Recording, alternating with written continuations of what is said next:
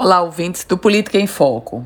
Com os números extremamente alarmantes de novos casos da pandemia da Covid-19 e da superlotação do sistema, eis que os gestores públicos adotam medidas muito mais rígidas. O prefeito da cidade de Natal, o prefeito Álvaro Dias, não só está determinando o fechamento de bares e restaurantes a partir das 10 horas da noite, como traz o tom da tolerância zero.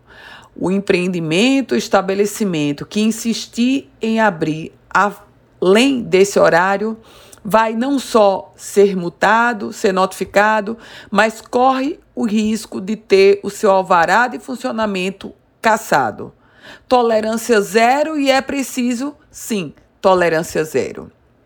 Outras prefeituras da Grande Natal e do interior do estado também estão adotando comportamentos ou medidas semelhantes para restringir o horário de funcionamento de bares e restaurantes, da questão da venda de bebidas alcoólicas e também ampliar a fiscalização para evitar aglomerações.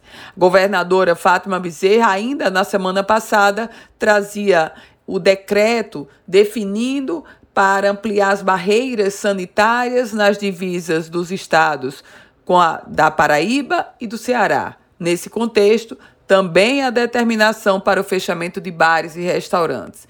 Se é para falar sobre medidas, como esquecer o recente episódio na cidade de Canguaretama? O prefeito, o Ellison, ele, depois de ver as imagens nas redes sociais de auxiliares seus, auxiliares de primeiro escalão, como secretário de turismo, como secretário-chefe do gabinete, como enfermeiro contratado pela prefeitura, todos aglomeraram numa festa lá em Barra de Cunhaú, o que fez o prefeito exonerou a turma toda.